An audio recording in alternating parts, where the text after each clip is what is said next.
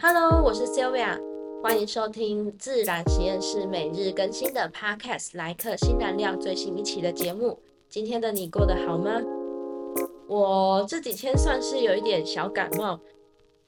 虽然说我们这边其实明明蛮热的，不像台湾现在应该是蛮冷的，但不知道为什么，反正就是感冒了。所以我前几期就是有一点鼻音比较重一点。今天有比较好一点点，希望就不会影响到太多大家听上面的那种咬字语音的部分，希望大家多多包涵了。然后今天我想要分享的是，呃，其实这个部分在之前我有一个朋友就有跟我聊过，就是他问我说，啊，我六字其实就不想要去上课啊，不想要看书啊，这样子我是不是很废？那个时候也有跟我朋友聊了这个话题，然后之前在 IG 上面有分享，但没有想到就是刚好在前几天，我的另外一个朋友也来分享了这个想法，就是他觉得如果他如果六日没有工作的话，他就会觉得自己是一个废人，这比较蛮严重的，就是他觉得不工作，他觉得自己就是一个好像不是没有上进心，就觉得诶很想要来探讨一下，到底我们是为什么觉得我们追剧是个罪这样子。我觉得这个部分可能有分几个层面。首先就是我们其实，在社会的一个通俗的价值观来说，都会比较赞许那一些可能呃比较认真工作，可能六日也在工作，六日也在进修，下班也在进修的人，对这件事情的赞许度是高的。那我们也对这样的人钦佩程度是高的。甚至觉得这样子的安排一定也是适合自己的，所以有时候就会觉得说，哎，我好像社会啊就是这样子的话，我没有这样做，我好像不行。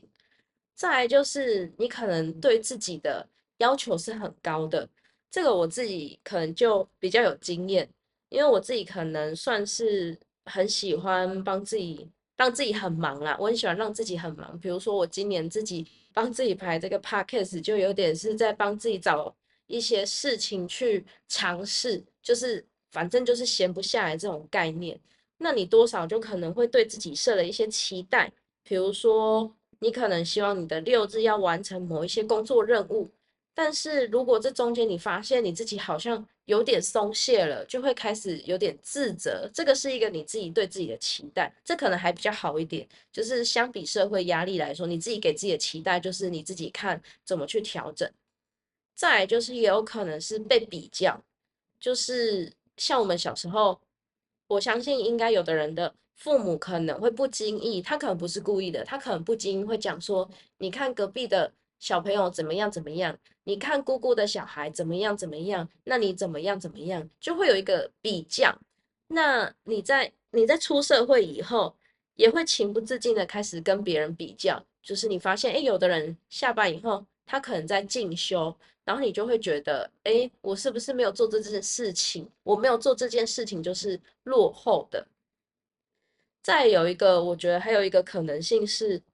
刚刚有一个是自我期望太高嘛，所以你可能把自己排的太满的情况下去，觉得没有做，会觉得好像有点自责。我觉得另外还有一个比较有趣的是，其实就表示其实你根本没有任何的目标，或者可以说是你对自己想的生活想要过成什么样子，其实你是没有想法的，所以就比较容易被影响，就是会觉得，哎。好像我追剧是不对的，可是如果你很清楚自己其实想要的是什么样的生活的时候，你就不会特别觉得我自己下班追剧是错的这件事。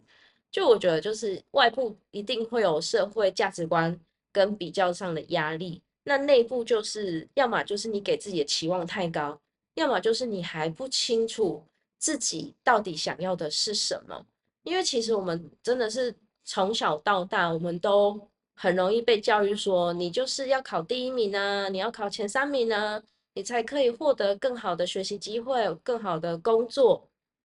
认真来说，这句话没有错，我觉得至少百分之八十没有错。的确，相对别人来说，成绩好一点的人比较容易取得更多的机会。但是取得的那些机会到底是不是你想要的，或者是难道没有别的方法可以取得机会吗？这都是值得打一个问号的。但因为我们从小已经就是一直被灌输这样的概念，大部分父母我猜都是这个样子，就是会觉得，哎，你至少你可能不要太差，八十分以上，甚至有的可能希望你你都要考九十分以上等等，那会觉得你好像比较容易才能够达到你的梦想。我们可能又觉得说，哎，我们如果不够忙碌，会不会其实我们在这个社会上就没有付出的价值？我们好像就没有存在感的感觉。就是这个是一个社会的氛围，也会让我们有这种感觉。所以，当我们开始觉得我们每一分每一秒都要很充实、很有效率、很有成果的情况，这个环境之下，就很容易让我们觉得看剧。好像是一个很没有意义的事情，好像并没有办法提升自己。但是我我得说，其实哈，其实看剧也是可以很有意义的，只是看我们要怎么去看待这件事情。比如说，可能像连续剧有不同的国家的嘛，美剧嘛，然后大陆剧、韩剧、台剧，我觉得就是有不同国家，还有日剧，漏了一个。这是平常我自己很喜欢追的一些剧情的国家范畴。你在看这些不同的国家在拍摄的连续剧的时候，其实你可以先去观察说有没有什么样，比如说同样都在拍爱情戏，他们有什么样不一样的差异，你可以从中去观察这个部分，而且你可以去欣赏他们不同的文化、不同的故事、不同的角色，你可以带入自己去看这个角色情境。去看他的情感，去看他的剧情，去看他的一些对话，这些东西除了其实让我们可以暂时脱离现在的工作以外，其实你同时也是在像是看一本书，只是它是用眼给你看的，你在从中你有可能受到一些启发。所以有时候我也是会蛮喜欢看一些爽剧的。爽剧是什么？就是你可能看了对自己很。实质上好像没有什么价值，但是在我的情绪上很有价值，就是我会很快乐。那我有时候可能也会看一些觉得比较有意义的。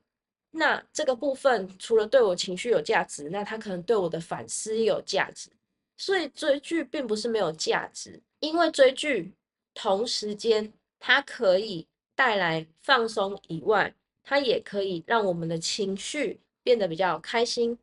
再来，如果你有去投入去观察这个剧情的话，其实它还是会带给你一些不一样的观点跟反思。所以我觉得最重要的是，是因为我们每个人其实生活的价值观是不一样的。有的人就是喜欢忙碌一点，有的人就是喜欢悠闲一点。这个其实就是每个人的选择，是没有对错的。你不能说，哎，我这样子过，所以他一定要这样过，或者是他这样过，所以我一定要这样过。其实这样的衡量标准是不对的。我们必须要尊重每个人的差异。最后就是我们真的不要太容易被外在的标准束缚。很多时候，我们觉得我们应该做什么，不应该做什么，很多时候不是我们自己内心认为的应该，更多是别人给出来的评价、期待。影响到我们自己，有可能是家庭的压力，有可能是工作的压力，所以就变成我们忽略了自己的一些感受跟喜好，而迷失我们自己的方向。我们被外在定义了很多所谓成功的意义是什么，但其实那个不一定是你的定义。你应该有自己成功的定义，你自己生活的定义，不然一定会很容易陷入说：哦，我这样做是不是？很没有用，这件事情很没有用，是你觉得，还是因为社会价值这样定义，所以你才这么觉得的？所以，我们更多该问自己的，不是问自己说我这样追剧是不是很废，而是，所以我最想要的是什么？节目尾声了，谢谢你在这个时刻选择聆听我的节目，希望在这短短的时间能为你的生活增添一丝陪伴感。